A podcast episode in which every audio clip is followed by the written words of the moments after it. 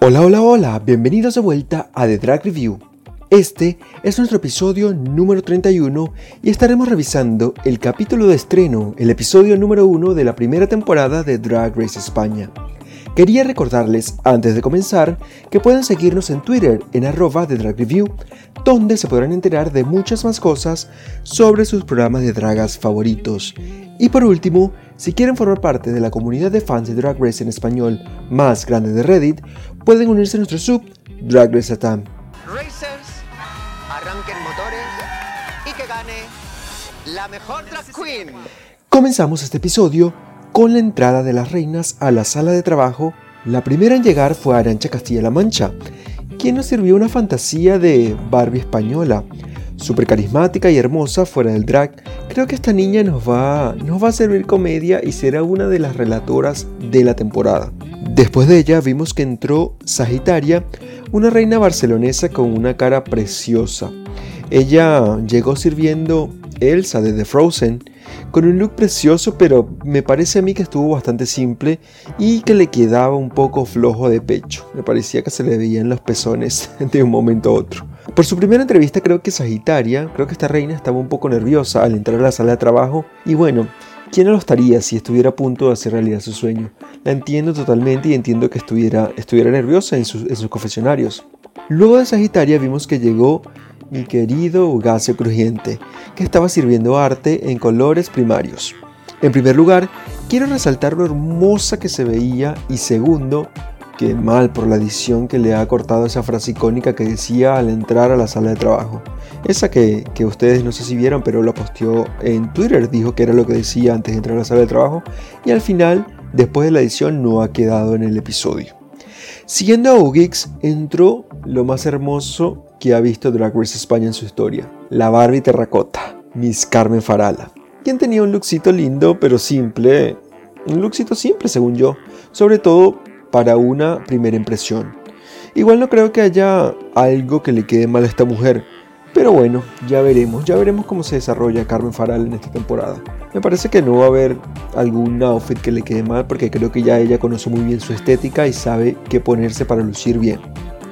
Luego de Carmen Farala ha llegado la tía de la temporada, la Puppy Poison, quien eligió un look de entrada bastante choices, pero como todo lo que hace la Puppy, lo vendió con mucho humor y personalidad. La mujer obviamente es conocida y por eso todas quedaron en shock, todas las que estaban en la sala de trabajo quedaron en shock cuando entró esta mujer. Y creo que nos va a dar bastante buenos momentos, sobre todo momentos interesantes en el confesionario. Me parece, me huele mucho que Puppy Poison va a ser la relatora de la temporada porque esta mujer lo que hace cuando habla es servirnos comedia en todo momento. Después de Puppy Poison vimos que entró Killer Queen con uno de los looks más increíbles de este primer episodio. Nos sirvió enfermera intergaláctica, emperatriz de salud y nosotros estábamos living for it. Me gustó que Killer eh, no se saliera de su marca personal y nos diera este gran look de entrada. Se nota que esta mujer conoce el formato porque hace, ha hecho por mucho tiempo eh, revisiones de RuPaul's Drag Race. Si no lo han visto, vayan a verlo. Creo que la hace con su hermana Ariel Rec. Siempre hacen revisiones de este programa y me parece que es una de las reinas que más de, una de las reinas de Drag Race España que más conoce el formato y además sabe cómo dar una muy buena impresión porque eso nos lo dejó ver con este look de entrada que llevó. Me encantó muchísimo, me parece que como ya les dije, uno de los mejores looks de, esta, de estos primeros looks de entrada a la sala de trabajo. Luego de Killer vimos que entró Dovima Nurmi con un look que estaba precioso, me pareció un look muy etéreo y muy, muy, conceptual. Creo que Dovima me intriga mucho y es del tipo de drag que siempre me fijo porque es un drag que me encanta, me parece súper cautivante. Su look, su look creo que fue totalmente perfecto, aunque su actitud estuvo un poco, un poco baja de energía. Espero que, que, que Dovima pueda florecer en la temporada y que pueda sacar esa personalidad que quizás los nervios en esta oportunidad no le dejaron aflorar. Y espero que destaque no solo con su estética, que sabemos que la tiene, sino más bien con su personalidad para así podernos enamorar mucho más de ella, para así poder estar más como compenetrados con ella. Me parece que nos puede ofrecer una, algo más que Lux eh, Dovima y espero que sí, espero que lo haga. Después de Dovima entró Inti, que creo, o por lo menos para mí es una de las reinas de esta temporada que me causa más intriga por lo que van a hacer en la temporada, ya que por lo poco que he visto en sus redes sociales es una reina más conceptual, es como más bailarina de ballroom que, que drag queen, o sea, es como más bailarina, más de bailar que de trasvestirse. Me encanta, me encantó su look de entrada y me encantó que haya llegado pisando fuerte Inti y con un mensaje bien claro, con un mensaje quizás político, quizás un mensaje en su drag bastante claro. Espero Espero que Inti siga sirviendo luxo y sirviendo personalidad porque yo, yo estoy lista para comer. La verdad que estoy lista para comer todo lo que nos sirva Inti. Debo confesar que, se me ha ido un poco los ojos viendo su talk. No diré más nada, si quieren saber a lo que me estoy refiriendo, vayan a ver el episodio y fíjense esa parte de la entrada de Inti a la sala de trabajo y fíjense en su talk para que vean de lo que estoy, de lo que estoy hablando. Siguiendo a Inti, entró Drag Vulcano sirviendo esta fantasía de erizo de mar increíble, una especie de erizo de mar volcánico. Amé, amé su look bastante, amé su concepto y me quedé loca con esos zapatos que usa.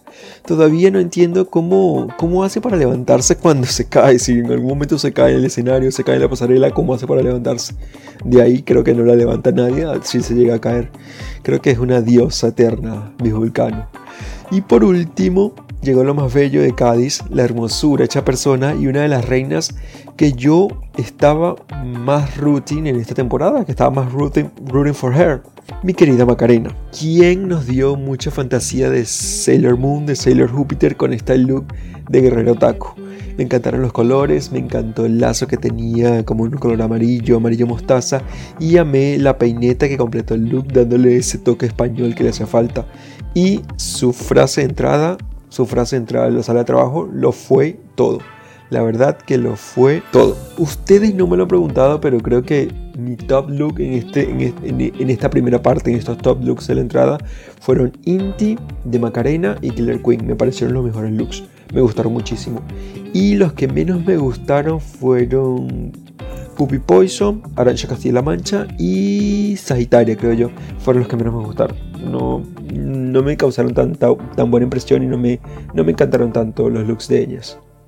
Después de la entrada de todas las chicas, apareció la reina presentadora Supreme Deluxe a darle la bienvenida a las reinas y a introducirlas al programa.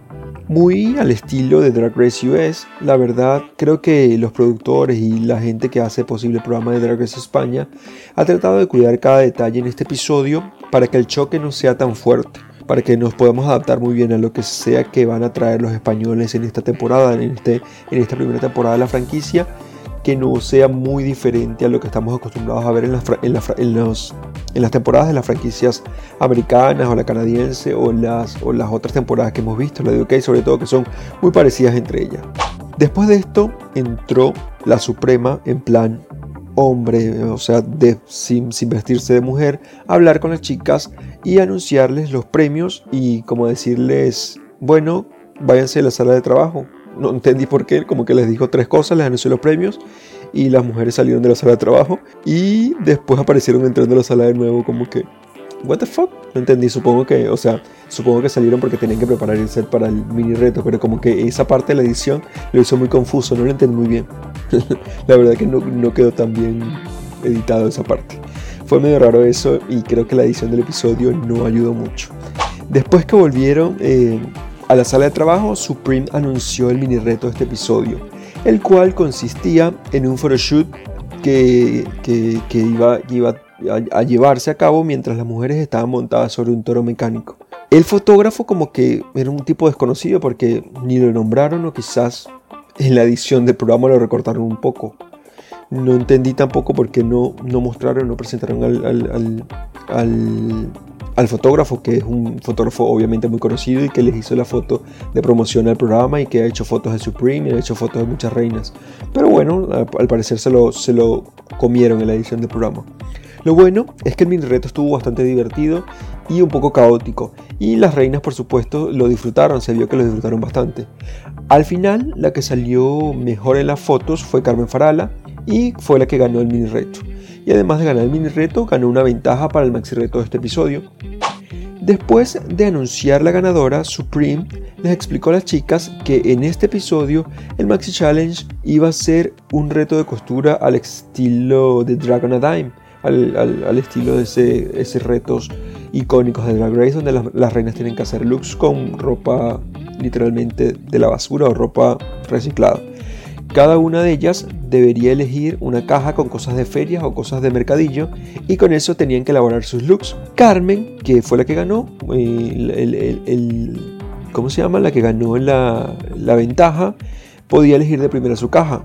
Después del desastre que fue elegir las cajas para cada una de las reinas, quedaron todas como tratando de pensar qué podían hacer con los materiales que escogieron.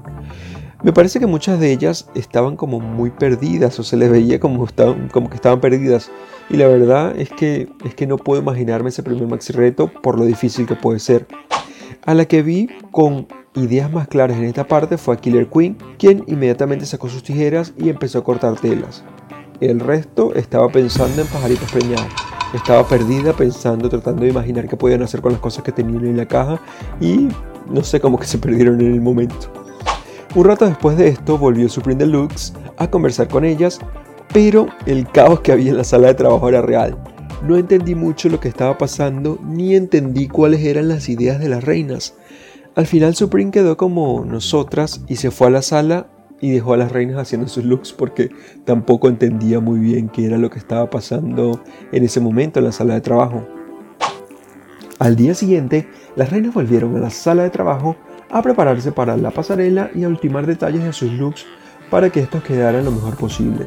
Entre una charla y otra, llegó el momento de la pasarela y salió nuestra reina presentadora Supreme Deluxe a mostrar el jurado, a presentar el jurado de esta noche el cual estaba compuesto por los jurados de casa Ana Locking, Javier Calvo y Javier Ambrosi.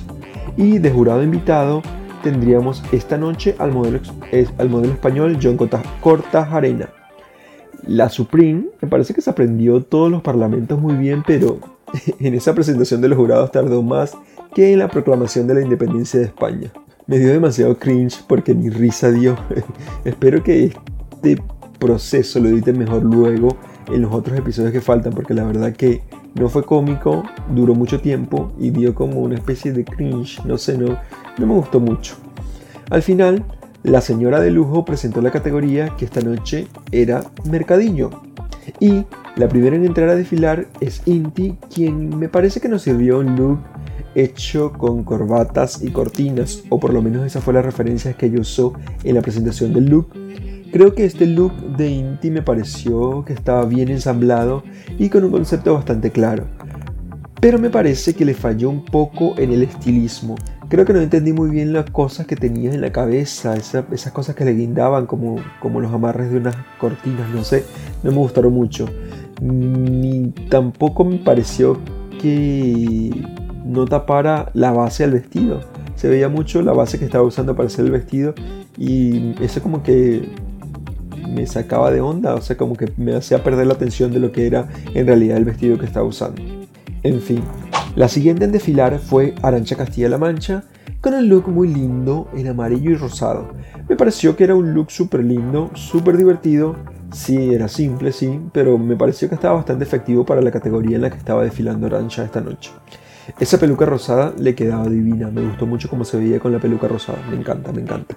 Después de Arancha vimos a Ugacio Crujiente sirviendo literalmente obra de arte, con un concepto bastante claro en su look. Me encantó que nos quiso contar una historia y creo que la manera en la que combinó su look con su maquillaje fue exquisita. Su cara era una obra de arte y amé, amé, amé mucho este servicio que nos dio Ugacio. Me encantó. Luego Ugacio vino Killer Queen con una fantasía de María Antonieta psicodélica que me gustó bastante, me pareció preciosa.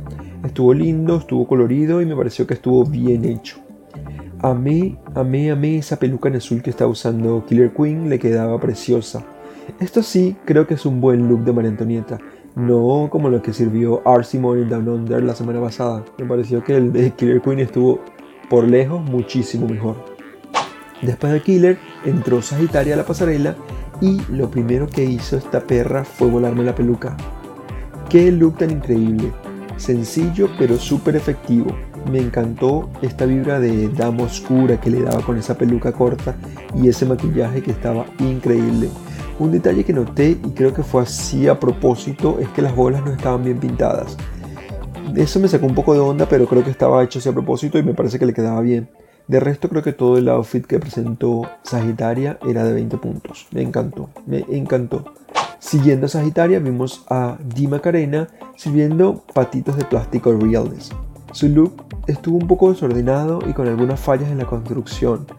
Creo que el look no tuvo mucho pienso. Creo que este look eh, no tenía muchas ideas detrás.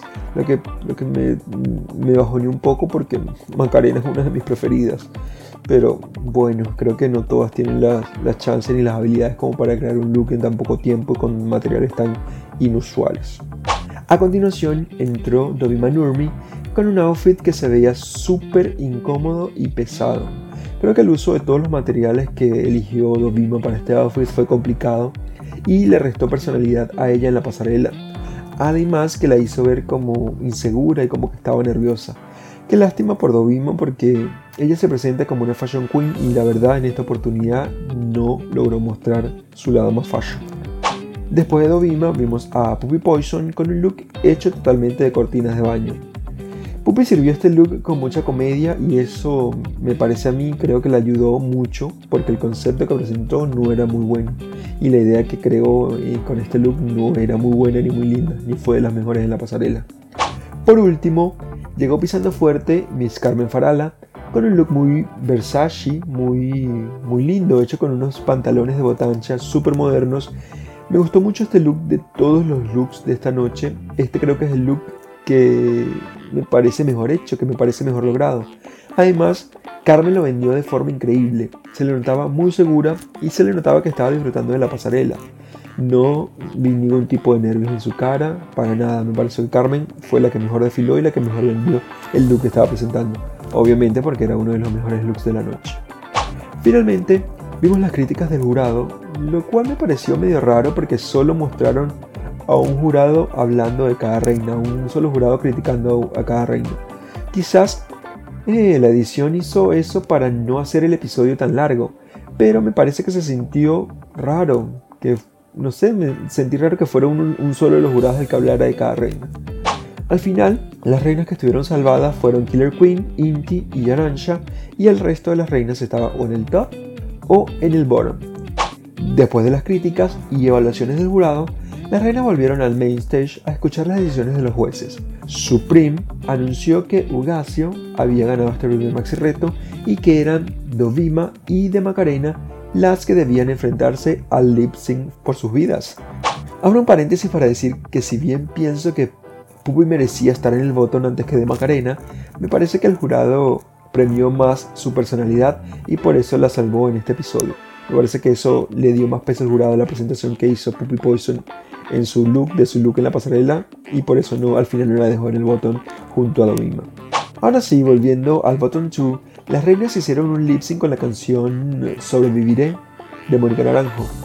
Gay Anthem, si me lo preguntan. Ambas dieron cosas diferentes en este reto de lip sync, pero me parece que de Macarena tenía mejor energía que Dovima, lo que me hizo disfrutarla más aunque creo que perdió ese lip sync cuando la canción tomó más fuerza y ella, al caerse de la peluca, se fue hasta atrás del escenario y le dio la espalda a los jueces, cosa que Dovima aprovechó y se dio con más fuerza, se dio con más fuerza frente a jurado. Al final, Dovima se quedó y Supreme le dijo a la Macarena, Sashay te vas. Nos quedamos con la triste noticia de que nuestra Maca, nuestra Macarena, se va de la competencia y no podremos verla en nuestras pantallas por mucho más tiempo. Shame on you, Supreme, shame on you. Pero quiero decir que este me ha parecido muy buen episodio de estreno, con sus detallitos, obviamente, como todo. Pero me parece que ha sabido, han sabido adaptar la esencia del programa, pero obviamente sin perder el ritmo, el ritmo español, que al final es lo que importa, o sin perder el sello de lo que es España al final. Creo que le han puesto su sello y eso me ha parecido impecable.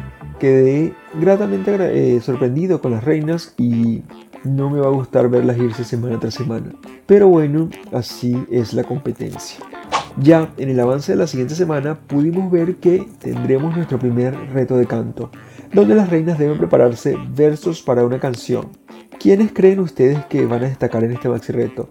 Yo obviamente apuesto a Pupi porque sé que la Pupi es cantante y que ha tenido éxitos rotundos como canciones súper famosas como El puto de Pero bueno, veremos cómo la editan a esta mujer en la pasarela. En la pasarela, en el programa. Espero, espero que, que le den su victoria porque seguramente ya la tienen en el bolsillo. Ahora, cuéntenme ustedes qué les pareció el maxi reto de esta semana. Este reto de costura se ha convertido en algo que no falla en ninguna temporada de Drag Race. Creo que las españolas han sabido, lo han sabido hacer muy bien, creo yo. Mis looks preferidos esta noche fueron el de Sagitaria y el de Carmen Farala. Y en el bottom de los looks creo que estaría en el de Macarena, obviamente, y el de Dovima, como, como eligió el jurado. Quizás también el de Pupi hubiera puesto en el bottom. Para ustedes, ¿quiénes, ¿quiénes fueron el mejor y el peor look de la noche? Por favor, dejen saber lo que piensan en Twitter escribiendo con el arroba de Review o usando el hashtag de Review. Así podemos entrar en una conversación más fluida. Déjenme saber qué piensan sobre este episodio, porfa, y qué les ha parecido el estreno de esta temporada. Finalmente, una temporada en la que no necesitamos subtítulos para ver. ¡Yas! Ya para terminar, Quería agradecerles una vez más por escucharme y por seguir el podcast episodio tras episodio. No me queda más nada que despedirme y pedirles que nos escuchemos en un nuevo episodio de The Drag Review. vai -za.